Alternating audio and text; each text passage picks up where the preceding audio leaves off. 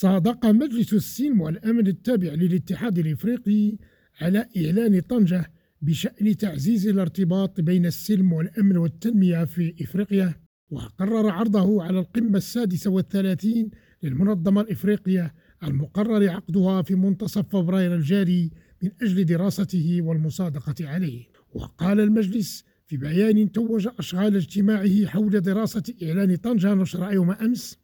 إن مجلس السلم والأمن التابع للاتحاد الإفريقي يعتمد إعلان مؤتمر الاتحاد الإفريقي حول تعزيز الارتباط بين السلم والأمن والتنمية في إفريقيا وقرر عرضه على الدورة العادية السادسة والثلاثين لرؤساء الدول والحكومات المزمع عقدها في فبراير الجاري من أجل دراسته والمصادقة عليه. وأشاد مجلس السلم والأمن التابع للاتحاد الإفريقي بعقد المؤتمر السياسي للاتحاد الإفريقي حول تعزيز الارتباط بين السلم والأمن والتنمية في إفريقيا بمدينة طنجة بالمملكة المغربية خلال الفترة الممتدة من 25 إلى 27 أكتوبر الماضي. والذي تميز بحضور العديد من أصحاب المصلحة بما في ذلك الدول الأعضاء في الاتحاد الإفريقي وأجهزة ومؤسسات الاتحاد الإفريقي والمجموعات الاقتصادية الإقليمية وممثلي منظمة الأمم المتحدة ووكالاتها ومنظمات المجتمع المدني